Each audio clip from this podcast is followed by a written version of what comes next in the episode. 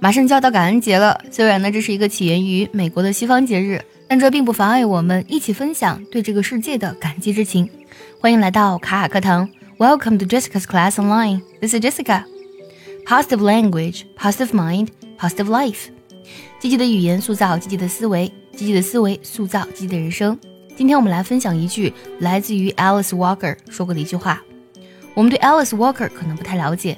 但是呢，他在美国的影响力呢是非常大的。他是普利策奖得主，他的代表作呢有《紫色》这部作品。他是一个小说家，也是诗人，也是社会运动人士。那么这部优秀的作品呢，也被改编成了同名的电影。《紫色》这部小说呢，反映的是黑人妇女为自身权利而奋斗的故事。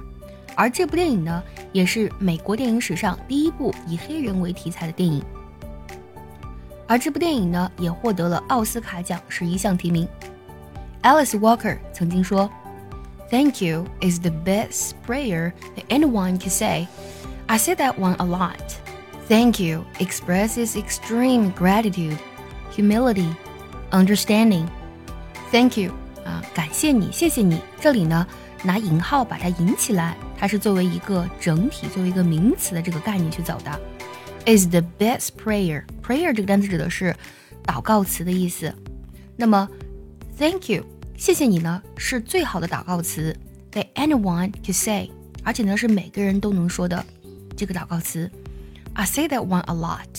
那么我经常这么说。That one，one 这里作为代词呢，就指代的是刚才所提到的 Thank you。然后紧接着呢，Thank you expresses extreme gratitude。那么谢谢你这两个字呢？ 它呢，表达的是极致的感恩，humility，humility 这个单词呢，指的是谦逊、谦卑的意思。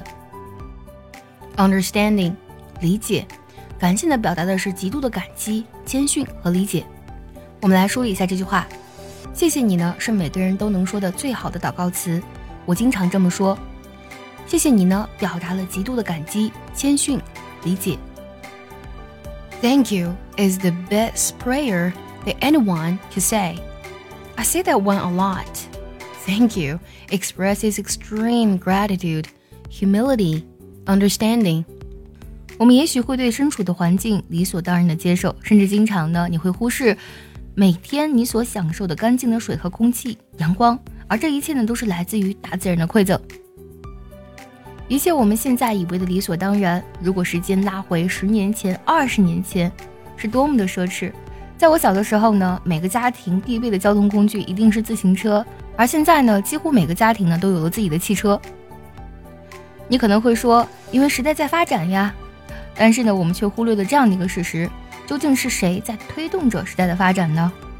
有一句话非常喜欢，叫做“民富则国富，国富则民强”。感谢我们的国家，感谢这个世界。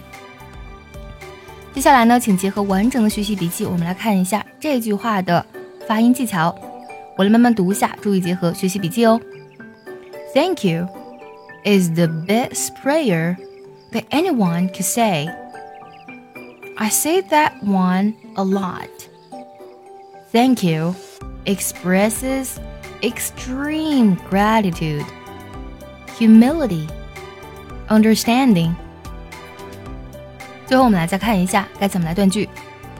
Thank you is the best prayer that anyone could say. I say that one a lot.